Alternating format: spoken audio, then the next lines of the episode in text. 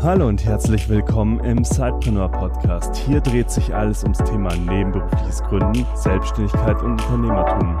Dein Host für die heutige Folge ist Juliane Biener. Und jetzt ganz viel Spaß mit der folgenden Episode.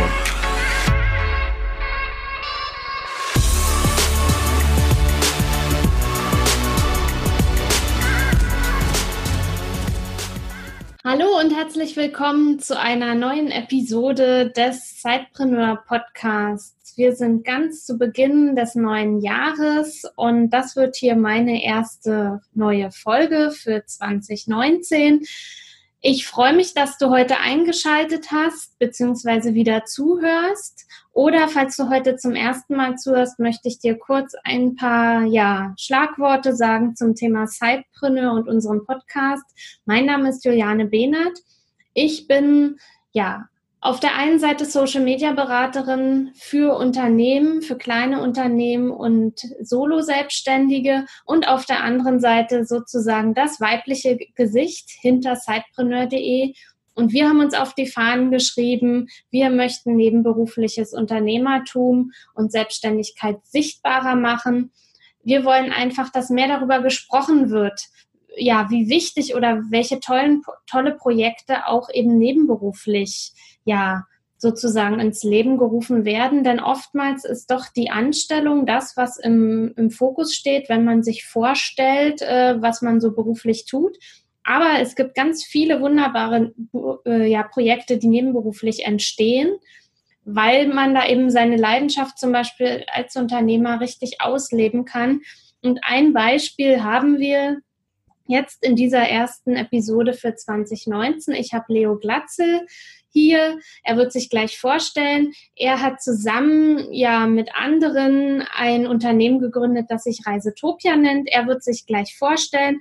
Und das ist eben so ein Projekt, das nebenberuflich entstanden ist und das Leo auch nebenberuflich macht.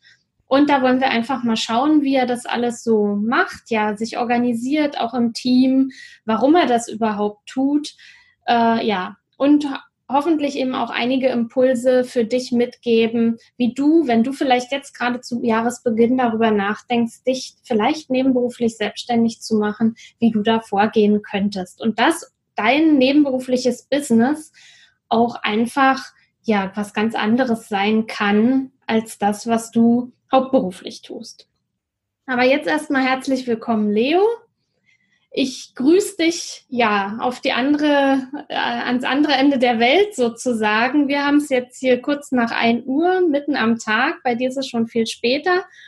Ja, stell dich doch einfach mal vor, wo du gerade bist und was du so nebenberuflich tust.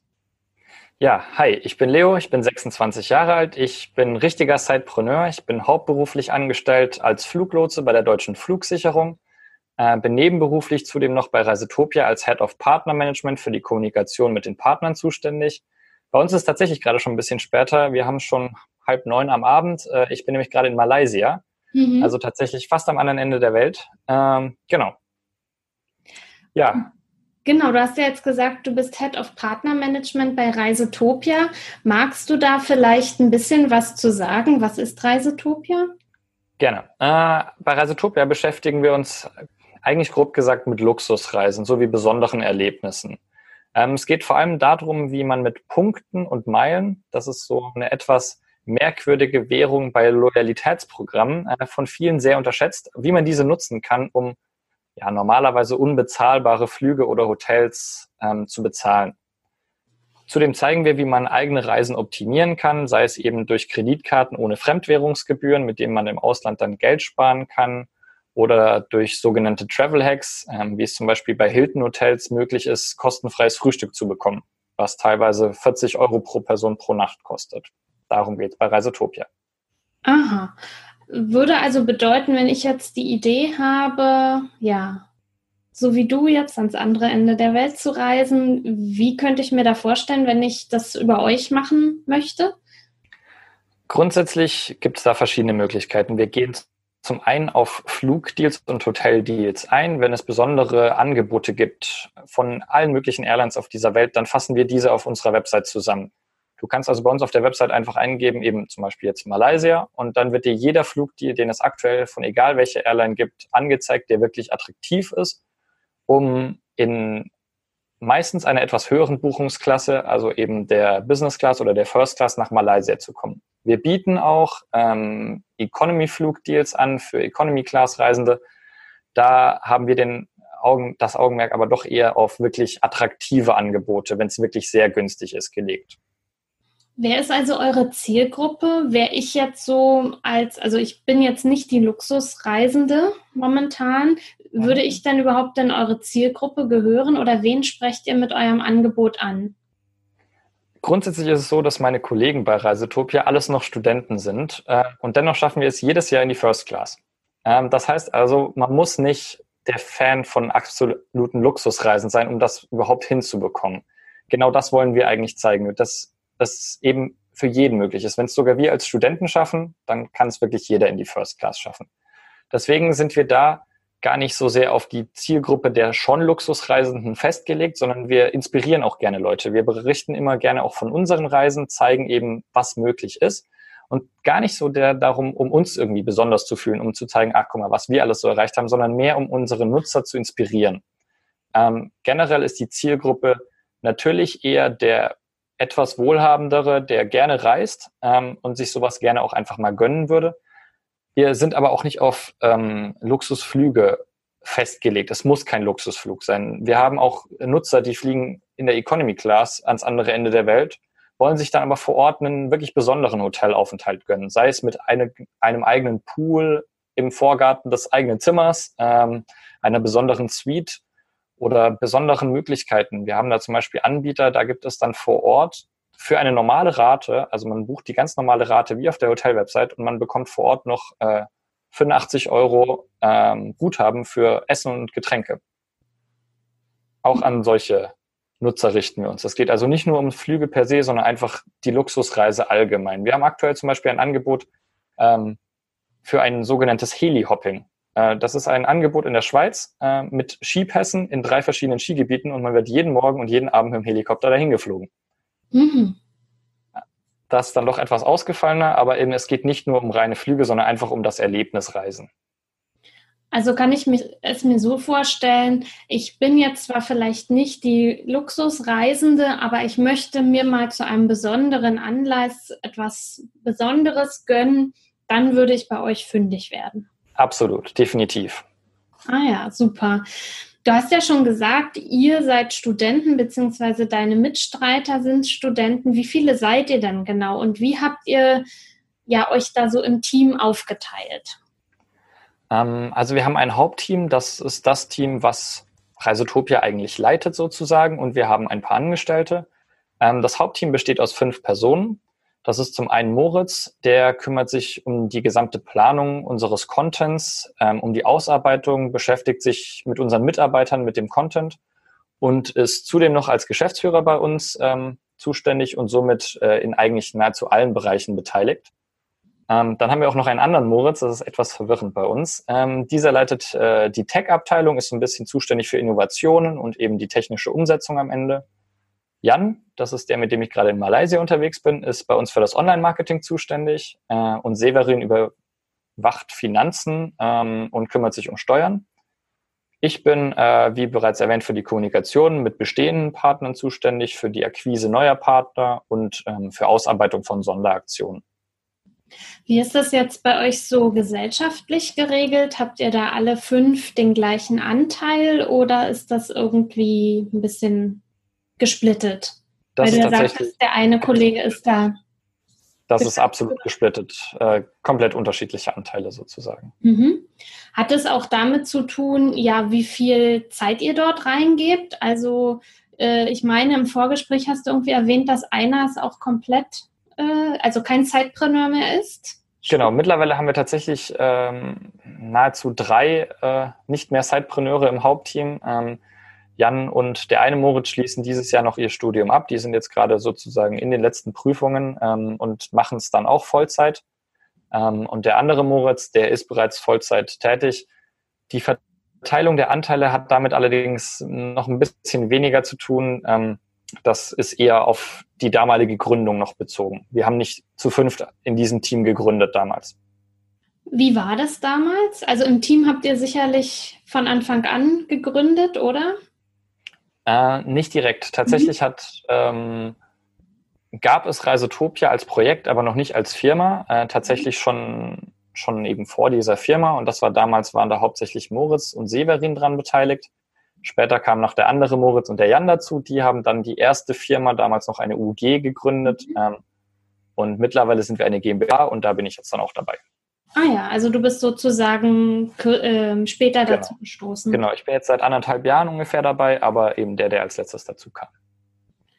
Und ähm, jetzt warst du ja dann an diesem Prozess damals nicht so ganz äh, ja nicht unbedingt beteiligt, ähm, das eben zu gründen. Aber es muss ja für dich irgendwie so einen Grund gegeben haben, vor anderthalb Jahren da nebenberuflich mit einzusteigen.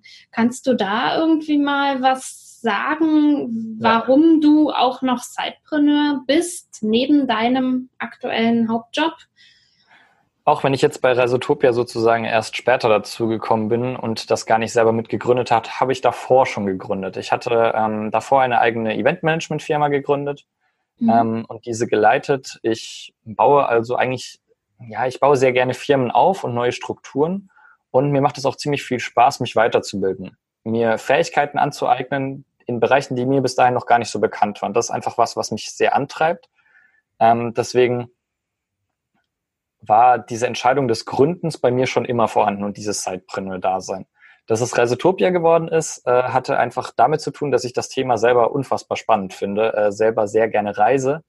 Ähm, die Jungs damals total sympathisch fand ähm, und diese Faszination des Reisens eigentlich auch gerne weitergebe. Es ist, ich verstehe, dass viele Leute immer ähm, versuchen, und das ist auch absolut richtig, auf das Geld zu achten, weil man möchte natürlich nicht sein ganzes Jahresgehalt äh, für eine Reise ausgeben und das kann ich absolut nachvollziehen.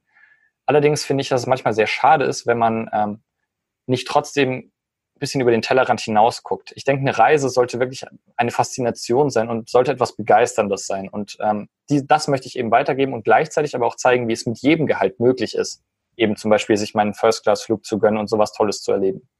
Mhm. Ähm, jetzt seid ihr ja fünf.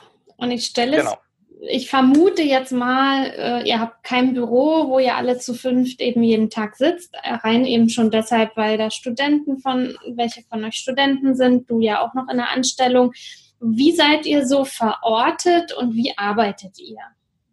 Ähm, ja, auf uns trifft das Wort New Work eigentlich relativ gut zu. Ähm, wir arbeiten alle von unterschiedlichen Orten. Ähm, momentan ist Moritz, der Geschäftsführer, beispielsweise im Vietnam unterwegs. Ich und Jan sind in Malaysia. Der andere Moritz macht gerade Vancouver unsicher und nur Severin ist überhaupt in Deutschland. Mhm. Ähm, deswegen ruht die Firma aber keineswegs. Es gibt trotzdem die ganz normale Arbeit und alles wird erledigt und wir haben trotzdem jeden Tag zwischen sieben und zehn verschiedenen Content-Artikeln. Ähm, es ist also so, dass wir schon von Anfang an eigentlich immer unterschiedlich an unterschiedlichen Orten gewohnt und gearbeitet haben. Und es hat trotzdem geklappt. Wir nutzen dafür zahlreiche Tools, wie beispielsweise Asana, einfach um unsere To-Dos zu planen oder Slack für die gemeinsame Kommunikation. Ähm, und auch die klare Aufteilung der Arbeitsbereiche hilft uns. So hat jeder seinen eigenen Bereich, erledigt da täglich seine Arbeiten ähm, und ist da so ein bisschen für sich alleine, sage ich mal, gar nicht so sehr das Team. Allerdings ist uns auch Kommunikation und die Teamarbeit natürlich enorm wichtig.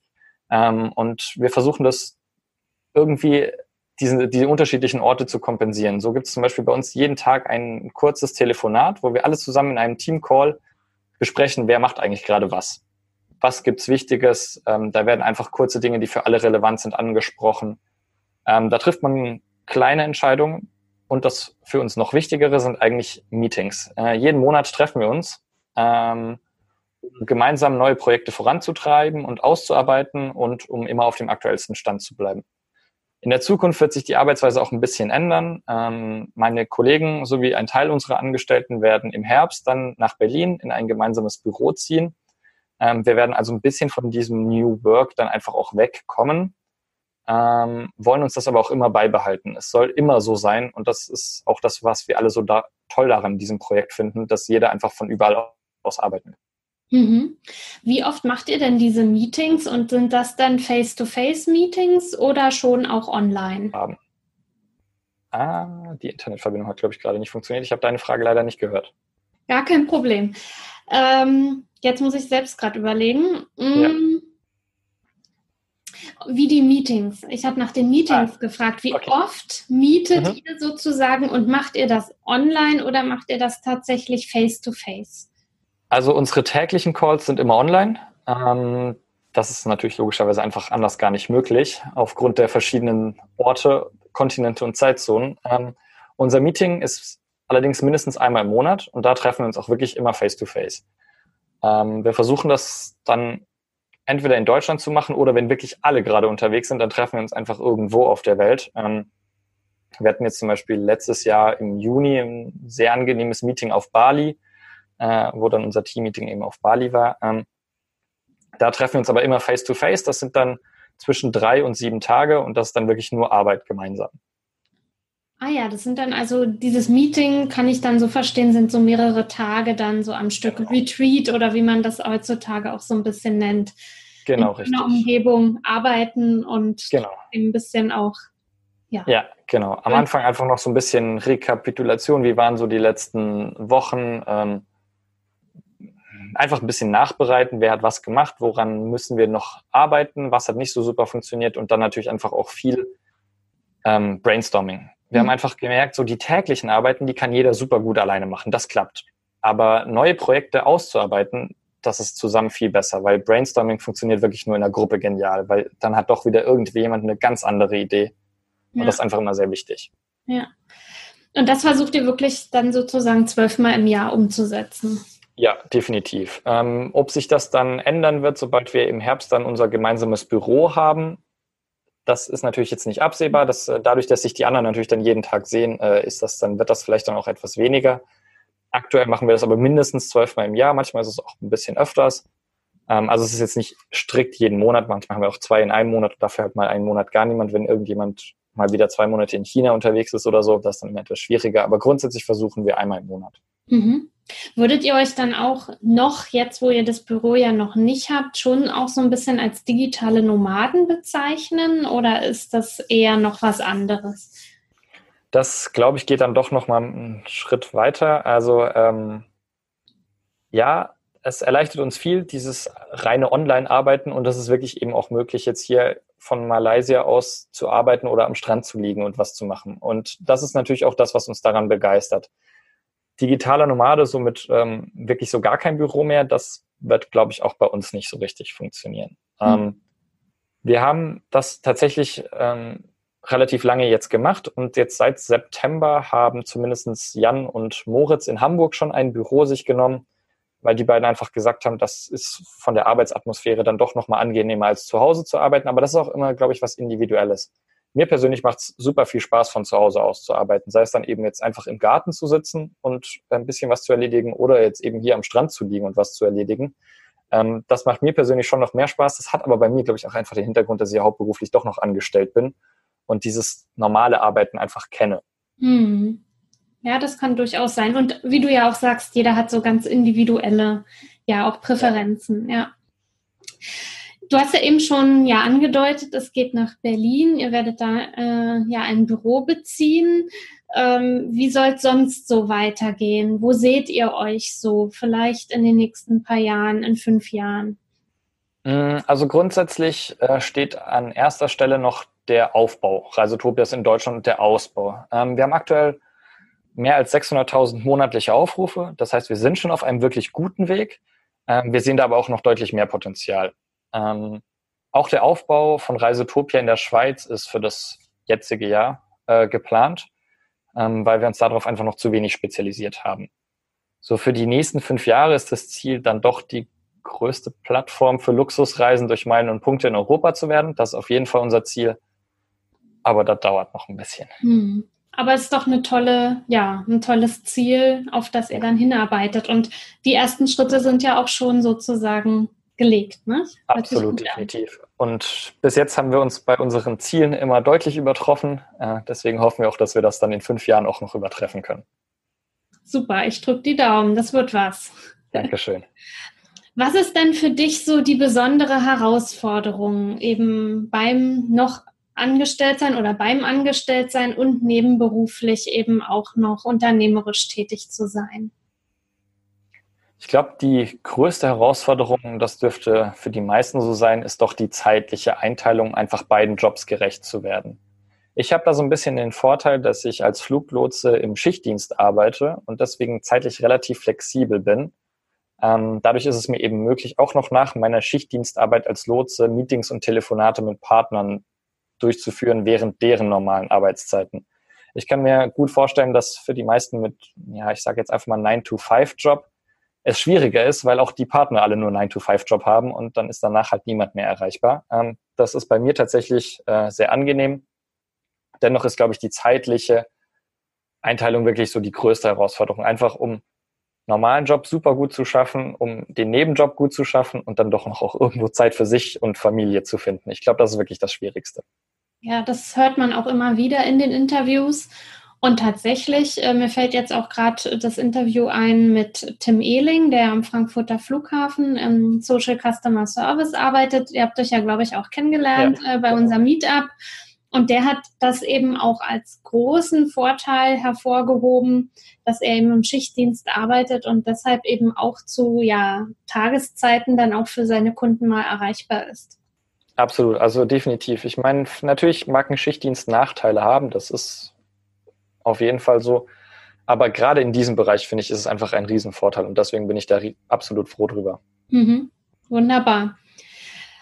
Kannst du da noch ein bisschen was sagen, wie du dich da so organisierst, äh, um eben nebenberuflich alles so auf dem Schirm zu haben und eben trotz allem ja dem Hauptjob eben auch gerecht zu werden?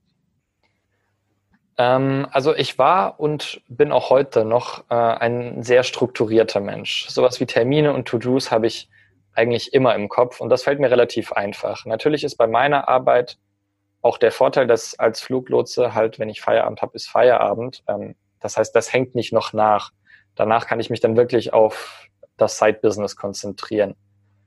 Ich nutze tatsächlich aber dennoch äh, diverse Tools, wie eben zum Beispiel auch Asana im privaten Bereich oder sowas wie Agenda. Ich weiß nicht, das ist äh, sowas ähnliches wie eine Notiz-App gleichzeitig verbunden mit einem Terminkalender. Ähm, und das hilft mir, meine Aufgaben im Blick zu behalten und auch keine Fristen zu verpassen. Ich habe zudem auch schon relativ früh damit angefangen, in meinen Mails ein eigenes System zu schaffen, äh, um den Überblick zu behalten. Und eben kombiniert mit diesen Tools und meiner eh schon strukturierten Art ergibt sich das dann relativ leicht.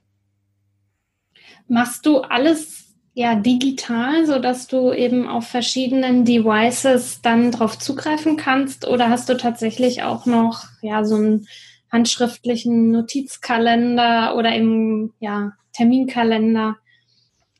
Auf Terminkalender der handschriftlichen Art habe ich ziemlich schnell verzichtet, mhm. weil äh, den hat man dann doch nicht immer griffbereit. Das Handy, das mag ein Nachteil sein, aber jeder von uns hat es immer in der Hosentasche sozusagen. Es ist immer dabei. Ähm, und deswegen bin ich zu einer rein digitalen äh, Planung übergegangen der Laptop oder das Handy sind immer griffbereit und deswegen plane ich tatsächlich alles nur über Apps oder digitale Geräte.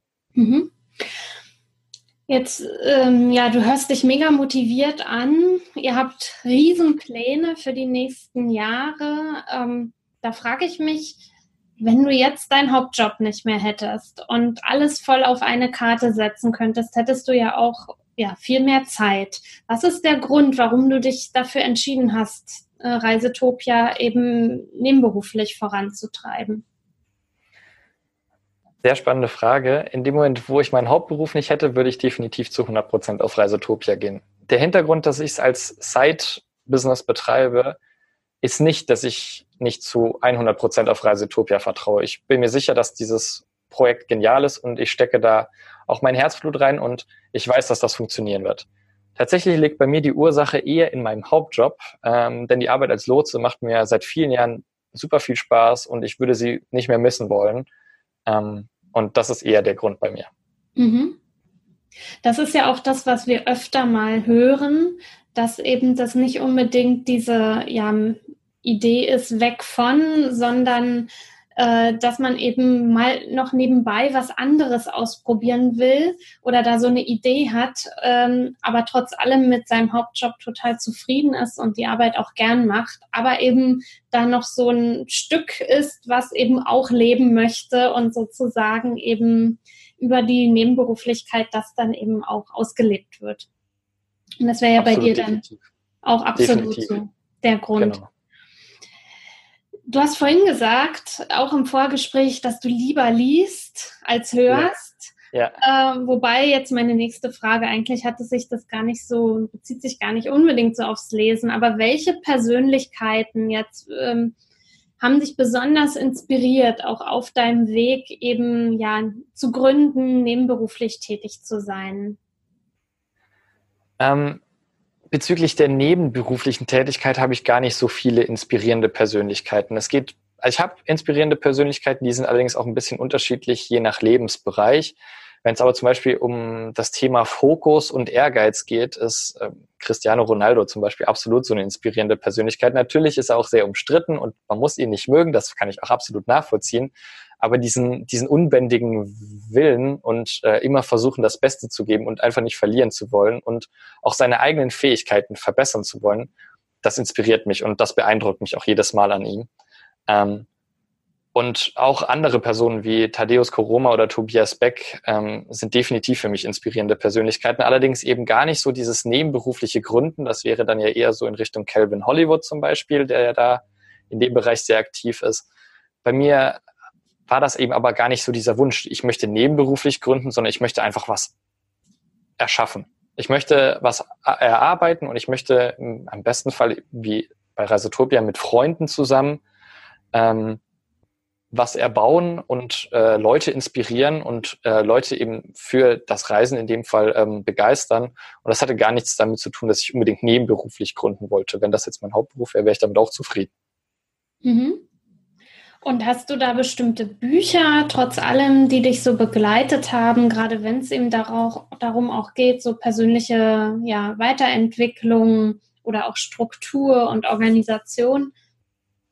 Ähm, also ich fand zum Beispiel Eat the Frog von Brian Tracy äh, ein super wichtiges Buch und super spannendes Buch. Ähm, oder auch zum Beispiel die sieben Wege, äh, die sieben Wege zur Effektivität ähm, das waren schon Bücher, die mich auf jeden Fall äh, auch weitergebracht haben und die ich auch jedem nur empfehlen kann. Äh, ich habe tatsächlich bei Büchern auch noch äh, einen ganzen Schrank vor mir sozusagen. Ich versuche das äh, auch in meinen Alltag mit einzubringen äh, und regelmäßig zu lesen. Ähm, allerdings finde ich persönlich ist auch immer wichtig, nach einem Buch dann auch mal einen Cut zu machen und mal ein paar Wochen nicht sich damit zu beschäftigen, einfach um das sacken zu lassen und auch umsetzen zu können. Ähm, mir ging es früher so ein bisschen so, dass ich eher so von Buch zu Buch gesprungen bin und Hauptsache halt viel lesen und dann habe ich aber nichts davon umgesetzt bekommen. Deswegen bin ich jetzt eher dazu übergegangen, lieber etwas weniger, dafür dann auch effektiv umzusetzen. Ja, genau. Deswegen habe ich noch einen ganzen Bücherschrank voller Bücher vor mir, auf die ich mich sehr freue. Super, so geht es mir auch. Irgendwie die Bücherliste oder der Bücherstapel ungelesener Bücher ist echt, wird immer größer, aber ich brauche auch immer so meine Zeit, ähm, ja, um eben hier und da mal reinzulesen oder manches braucht eben auch so ja eine bestimmte Zeit, um dann mal loszustarten und das dann auch zu konsumieren und dann auch umzusetzen. Ja, absolut. Gerade so zu Jahresbeginn ist es ja so, dass man sich ja oftmals Ziele setzt, äh, nochmal das Jahr reflektiert, was eben zu Ende gegangen ist. Und so ja, kommen auch viele auf die Idee, ha, ja, 2019, jetzt gehe ich mal endlich ähm, ja in die Umsetzung. Ich habe schon immer so eine Idee und jetzt möchte ich äh, ja nebenberuflich einfach mal schauen, ob ich diese Idee ja umsetzen kann, ob die tragfähig ist, ob ich mir damit ein, ja, ein Standbein aufbauen kann. Was wäre denn da so dein dein Tipp an alle Sidepreneure eben aus Sicht eines Sidepreneurs? Ähm also mein erster Tipp, nicht das Geld deswegen machen, sondern man muss das lieben und man muss das leben. Gerade wenn man es eben als Zeitpreneur aufbaut, es kostet unheimlich viel Zeit und viel Kraft, beide Jobs unter einen Hut zu bekommen. Wenn man das dann nur macht, das Geld deswegen, dann ist man eigentlich schon fast zum Scheitern verurteilt. Das wird nicht funktionieren. Dafür kostet es zu viel Energie. Deswegen wäre mein Tipp, natürlich bin ich noch relativ jung, deswegen ist das immer ein bisschen schwierig für mich, Tipps zu geben. Aber mein Tipp wäre, einfach das zu machen, was man liebt. Natürlich ist es super nett, wenn man sich damit was aufbaut, ein zweites Standbein oder eben, wenn man doch dann eher davon getrieben ist, man möchte von dem Hauptberuf weg, ähm, vielleicht auch wirklich das Standbein sich aufzubauen. Und ich denke, das ist natürlich der Wunsch auch irgendwo ganz tief in jedem Sidepreneur. Aber ich denke, das sollte nicht der Hauptantrieb sein. Der Hauptantrieb sollte immer die Liebe zu diesem Projekt sein. Das ist einfach viel wichtiger. Und ich denke einfach auch, auch wenn jetzt Marketing nicht so meine Welt ist und in der ich mich super gut auskenne, man kann Leuten ein Produkt auch tausendmal besser verkaufen, wenn man zu 100 Prozent dahinter steht. Aus dem Grund würde ich persönlich immer empfehlen, das zu machen, was man liebt, sich damit auseinanderzusetzen ähm, und das zu versuchen aufzubauen, aber nicht des Geldes wegen. Ich glaube, das funktioniert immer mehr und die Leute vertrauen einem einfach auch immer mehr, wenn sie merken, man steht da zu 100 Prozent dahinter und hat nicht einfach nur was auf den Markt geworfen, weil man würde gerne verdienen. Mhm. Das ist ein wunderbarer Tipp und vor allen Dingen finde ich ja, das ist auch das Charmante am nebenberuflichen Gründen, dass, dass man ja was ausprobieren kann und was man eben, ja, wofür man brennt, was man liebt, wo man denkt, hey, das hat eine, ja eine Chance auf dem Markt, ohne dass man davon leben muss in erster Linie. Genau. Denn da ist ja der Hauptjob da, der äh, einen absichert und so kann man eben auch ein Experiment einfach auch mal wagen und mutig eben das eben ausprobieren. Absolut. Also natürlich hat Sidepreneur-Dasein ein klein wenig Nachteile durch die größere zeitliche Einschränkung. Ich denke aber genau der angesprochene Punkt von dir ist einfach auch ein Riesenvorteil. Während andere Gründer, sage ich mal, wirklich gezwungen sind dazu, dass es klappen muss, haben wir als Zeitpreneure einfach immer die Möglichkeit zu sagen, gut, das war halt nichts, wir machen was Neues. Ja. Und das ist auf jeden Fall, finde ich, was, was auch viel Druck rausnimmt und dadurch auch den Spaß nochmal erhöht. Ganz genau. Beziehungsweise auch äh, das Outsourcing auch leichter wird. Nicht? Ihr könnt euch oder die Sidepreneure können sich ganz auf ihre Kernkompetenz fokussieren, weil sie ja auch nur eine begrenzte Zeit haben. Und alles andere, was eben nicht zu ihrem Fokus gehört, können sie auch guten Gewissens auslagern, weil sie ja eben auch ein höheres Budget einfach auch zur Verfügung haben. Müssen sich dann nicht mit Buchhaltung oder Online-Marketing oder Newsletter schreiben oder sonst was eben unbedingt belasten wenn es nicht zu ihrem ja, Kerngeschäft gehört. Absolut, definitiv. Ich danke dir vielmals für deine Zeit, Leo. Wünsche dir noch ganz viel ja, Spaß auf Reisen. Bist ja noch ein wenig unterwegs. Und ja, danke dir für deine Insights, die du uns und unseren Hörern gegeben hast. Und ja, ich hoffe, wir sehen uns in Frankfurt mal wieder zu einem der nächsten Meetups. Und, ja, vielen ja. lieben Dank, dass ich teilnehmen durfte. Es war eine äh, sehr schöne Erfahrung, mein erster Podcast. Vielen lieben Dank und ich hoffe auch, dass wir uns dann bei einem Meetup wiedersehen. Ganz genau. Ich teile dir die Termine dann mit, wenn wieder ja. neue Termine feststehen. Mhm. Wir bleiben ja sowieso in Kontakt. Und euch, lieben, lieben Zeitpreneuren und Zeitpreneurinnen da draußen, euch einen wunderbaren Start in die neue Woche und ganz viel Erfolg mit eurem Zeitbusiness. Bis dann. Tschüss. Willst noch mehr Tipps, Tricks und dich mit anderen Zeitpreneuren vernetzen? Dann komm doch einfach in unsere Facebook-Community. Den Link dazu findest du in den Show Notes.